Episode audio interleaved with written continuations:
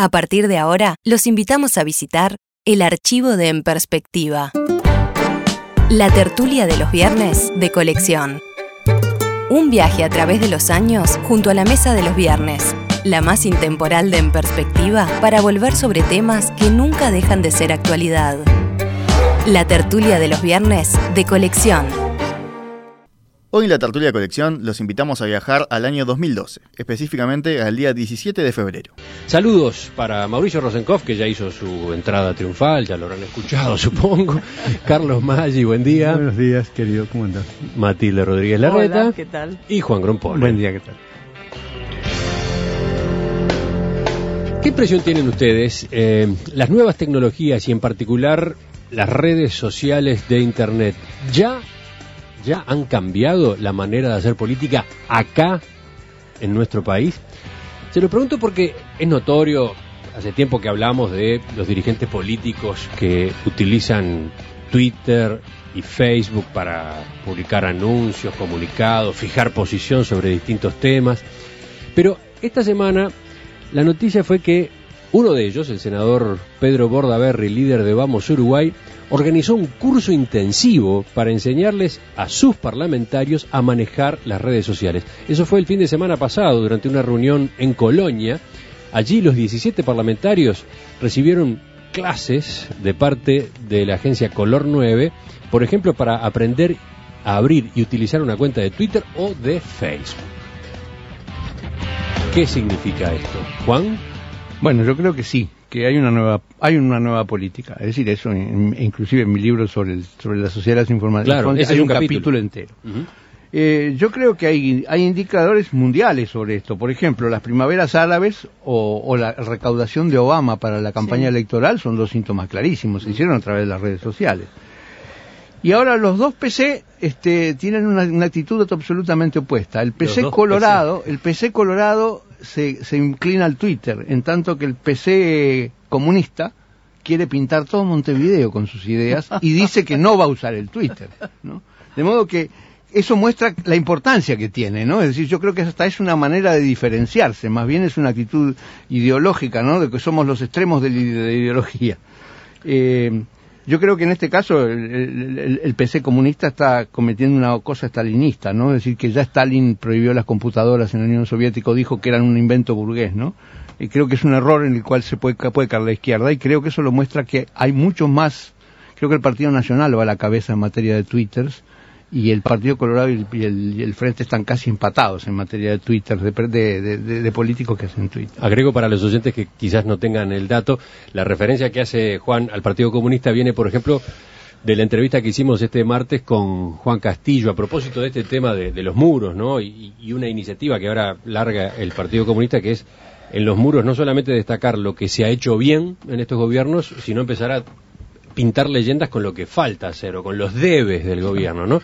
Bueno, y allí en un momento de la entrevista dice Juan Castillo, si nosotros manejáramos el juguetito que manejan Bordaberry y Larrañaga, que andan todo el día con el Twitter para todos lados, capaz que ese sería nuestro mecanismo. Nosotros hemos manejado toda la vida la brocha gorda, se jactaba Castillo. Y que en realidad un mensaje en una pared es bastante más corto que un Twitter, es decir, en Cierto. Twitter se podría decir mucho más. Bueno, yo creo que eh, esta posición de rechazo de la tecnología ah, se ha manifestado en varios sectores de la izquierda, por ejemplo, la oposición del plan Ceibal, este, o en general el rechazo general a las computadoras, y creo que están equivocados. Es decir, que esos sectores de la izquierda que la rechazan o que hablan despectivamente están equivocados, porque la política va cada vez más en esta dirección. Yo pienso que la, los medios abundan cada vez más, son más perfectos, más fáciles y extraordinariamente este, adecuados a la, todas las necesidades, puesto que son gratis para el que quiere poner lo que quiere transmitir y gratis para quien quiere recibir lo que se le transmite. Así que es la situación ideal. Lo que falta son contenidos, ¿no? Este, me da la impresión que los políticos cada vez quieren hacer una cosa más corta.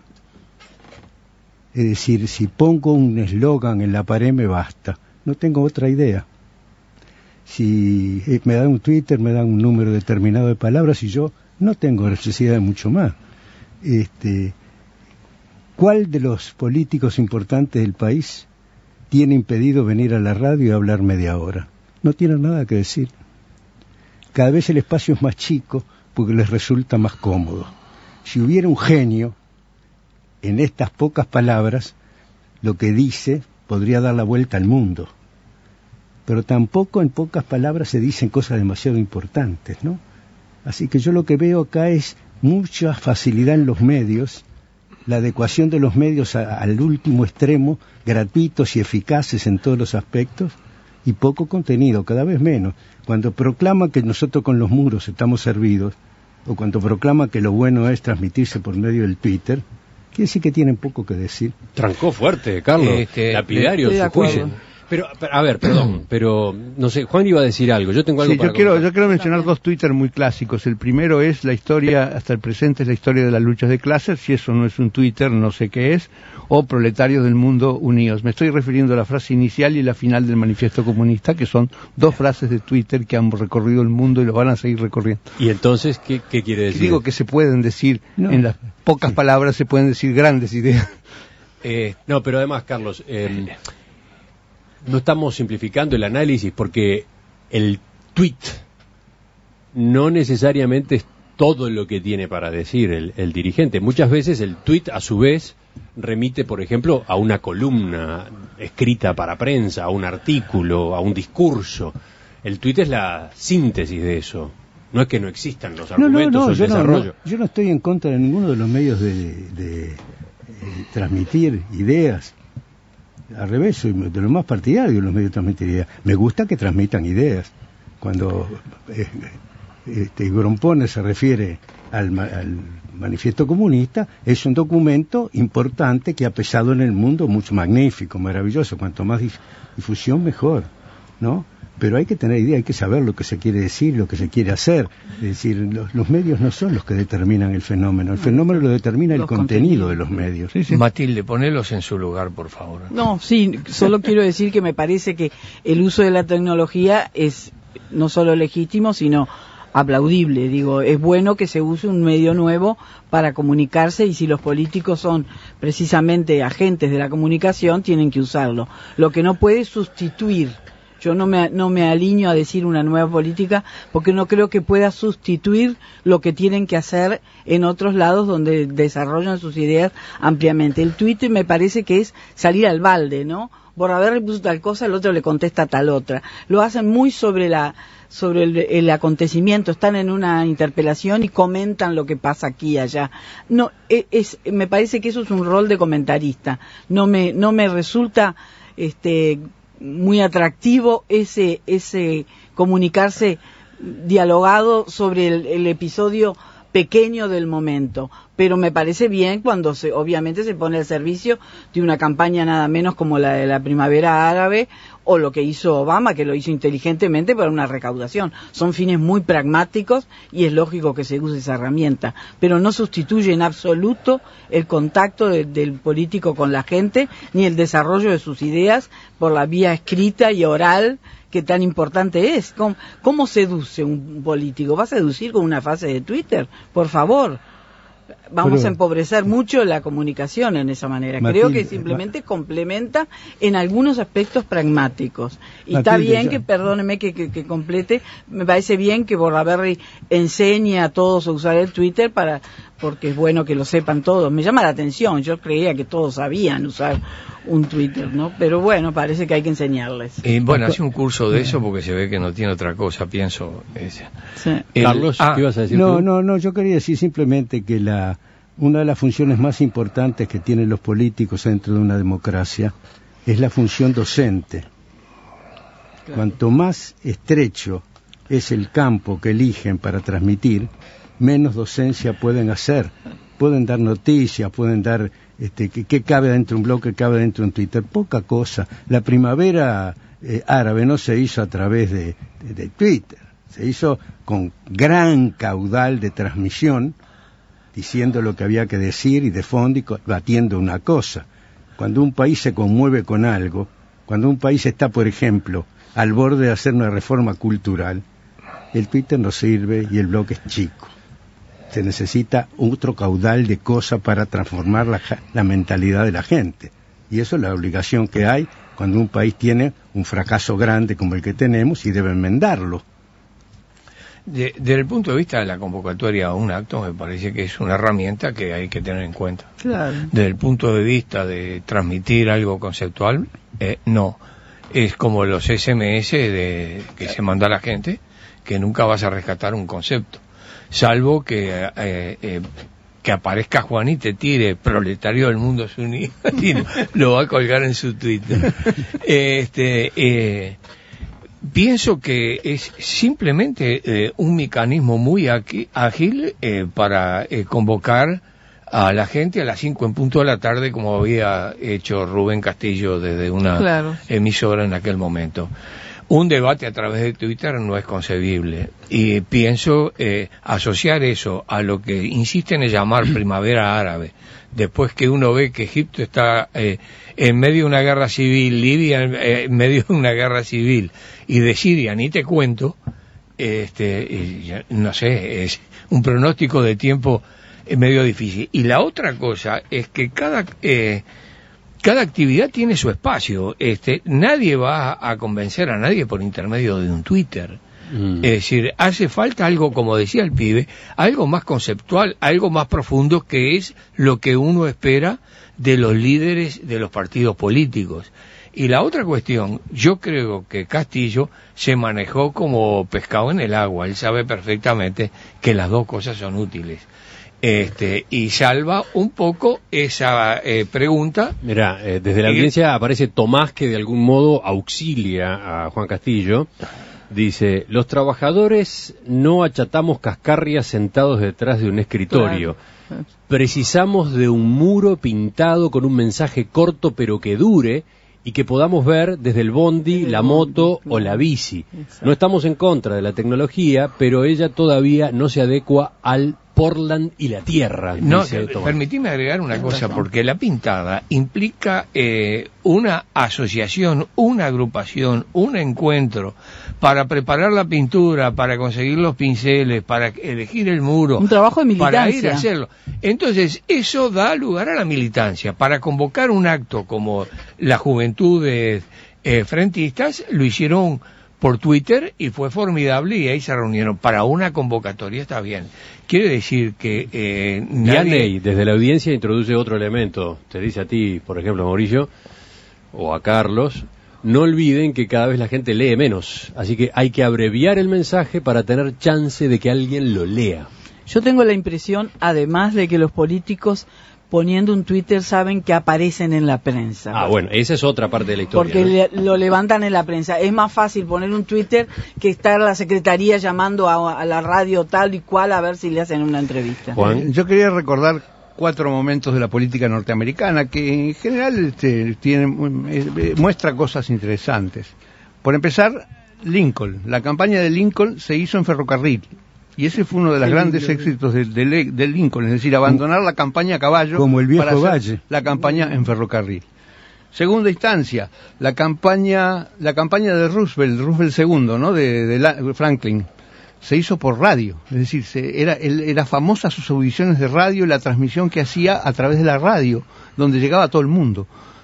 Luego, tercera etapa, la campaña de Kennedy. La campaña de Kennedy ganó las elecciones por un debate de televisión. Fue la primera vez en que la televisión formó parte de la política.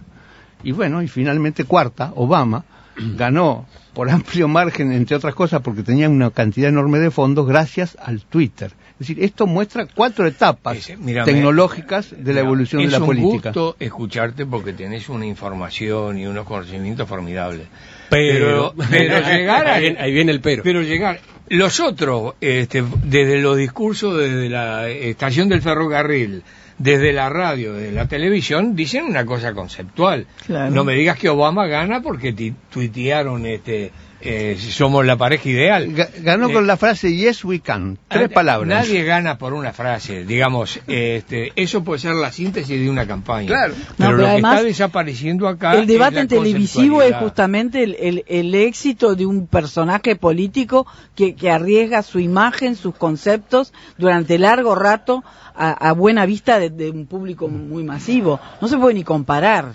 Yo pregunto, Eso es política. yo pregunto, Gil, ¿por qué está la gente escuchando este programa? que anda bastante bien en el dial. Porque es un programa que ocupa un espacio suficiente como para cambiar ideas. ¿no? Es todo lo contrario de la tendencia al Twitter. Reunirnos y cambiar ideas y ver cómo se aclaran las cosas con el tiempo que necesita un proceso mental.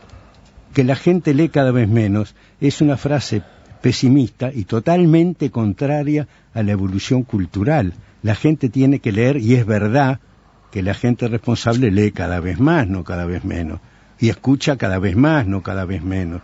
Este programa es una prueba de ello. Yo creo que el Twitter es una simplificación que animaliza la, la, la, la comunicación, la hace sintética. Es como poner una ficha. No es el discutir las cosas y entenderlas y cambiar las ideas. Es otra cosa esto. Cuando la conceptualidad se reduce a un Twitter es porque conceptualmente no tienen mucho que exponer. Digo, estoy hablando de los líderes de los grandes partidos.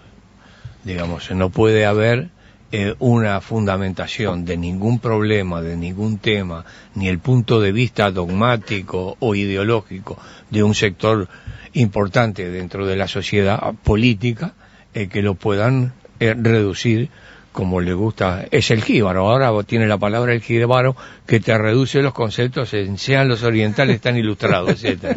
El jíbaro. Yo lo que quería decir es que en la, en los la política anglosajona, tanto la inglesa como la norteamericana, los discursos duran uno o dos minutos. Nadie habla más de, en la cámara, en las cámaras, en el parlamento, nadie habla más de uno o dos minutos. Eso- en el eso es Uruguay bueno- eso es bueno puntualizarlo porque no entre estamos- una y cinco horas. No estamos acostumbrados a eso. acá. Claro, es decir, parece como que dicen, pero ¿cómo? Y dijo nada más que esto, habló un minuto y dijo cosas muy importantes. ¿Qué es lo que sucede? Que los discursos, estamos acostumbrados a discursos de políticos que hablan una hora y tal vez tengan una idea como para un Twitter. Pero no- a veces ni siquiera tienen. A veces simplemente es una repetición de lo que ya dijo otro o que ya dijeron diez veces an- an- antes, ¿no? De modo que creo que creo que es- son dos estilos distintos de mirar Entonces, las ¿para qué cosas. hablas tanto? Yo trato de hablar muy corto, ¿eh? Bueno, trata que se note. Un detalle que ayer cuando pensábamos en este tema para la tertulia, observábamos conversando con la producción del programa. No sé si ustedes sacaron esa misma conclusión. Eh, si recorremos el espectro político uruguayo, líderes sectoriales que utilicen Twitter solo hay en el Partido Nacional y el Partido Colorado. Líderes sectoriales, ¿no? Está, el caso notorio de Arrañaga, eh, de Bordaberry, después están, bueno, también del herrerismo Luis Alberto Heber, Gustavo Penadez, en el caso del Partido Colorado, eh, Amorín Valle, bueno, el líder del Partido Independiente, Pablo Mieres, también utiliza Twitter. En cambio, si van al Frente Amplio, resulta que no. Los líderes sectoriales no usan Twitter. ¿Y cuáles son los líderes sectoriales del Frente Amplio? Los líderes de el Partido Socialista, el Partido Comunista, la vertiente artiguista, el Movimiento de Participación Sí, Popular, pero no tiene esas, esas figuras principales no usan Twitter. Pero me sí hay después, No en esos sectores sí hay después más abajo, digamos, en un segundo o tercer nivel, sí hay algunos legisladores, por ejemplo, que usan Twitter. ¿Qué explicación tienen ustedes para eso? Mira, yo, eh, yo te digo un ejemplo. El Twitter que más repercute en este momento es por una emisora que existe cuando habla el Pepe y larga lo de la solidaridad con Luis Suárez. Digamos, este, daría la impresión que hay gente que se maneja así y repercute. Mujica es clarísimo, utiliza otra forma Pero de no es un otra Twitter, forma, es y una otros audición tienen- larga. Y hay gente que tiene audiciones y, Claro, tienen eso sí. publicaciones y tienen periódicos y tienen una cosa que abunda mucho. Programas de televisión donde son invitados, es muy difícil que el líder de un sector quiera decir algo en cualquier emisora este, y diga, mira, quiero exponer sobre esto, va y lo expone. No, pero llenemos otro ejemplo. Astori. Astori no usa Twitter. Es el, el vicepresidente, tiene los medios a, su- a su disposición.